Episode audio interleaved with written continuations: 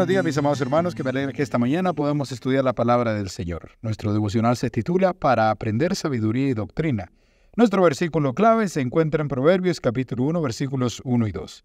Los proverbios de Salomón, hijo de David, hijo del rey de Israel, para aprender sabiduría y doctrina, para conocer las razones prudentes. Rosalind Pickard creía con toda sinceridad que no necesitaba a Dios. Como investigadora del prestigioso Instituto Tecnológico de Massachusetts, ella daba por sentado que la religión es para la gente ignorante y que el ateísmo la colocaba en un nivel de las personas pensantes. Un día se dio cuenta que como una mujer culta como ella, no podía darse el lujo de no haber leído un libro tan popular como la Biblia, así que se decidió a leerla. Al comenzar a leer la palabra de Dios, esperaba encontrar milagros fraudulentos, criaturas ficticias y muchas palabrerías.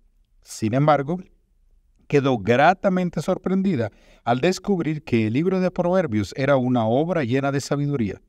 La lectura de la Biblia la llevó por un viaje que la puso en contacto indirecto con la fuente de la verdadera sabiduría. En la actualidad, la doctora Pickard es fundadora y directora del grupo de investigación en computación afectiva en el Media Lab del Instituto Tecnológico de Massachusetts y comparte el insondable amor de Dios con los pacientes que batallan con problemas de salud.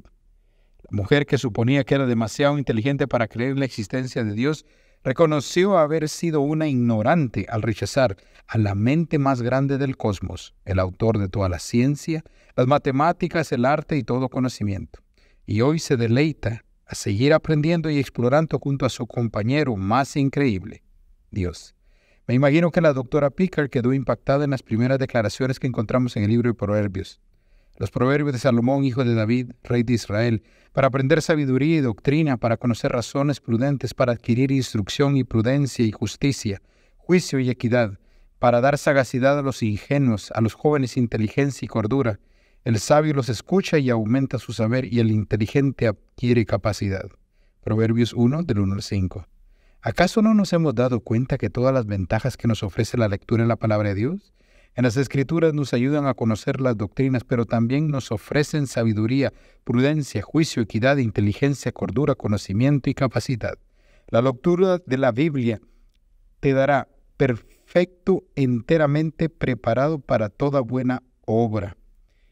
Tú y yo necesitamos la sabiduría que encontró la doctora Pickard. Tenemos que hacer lo que ella hizo leer la palabra de Dios.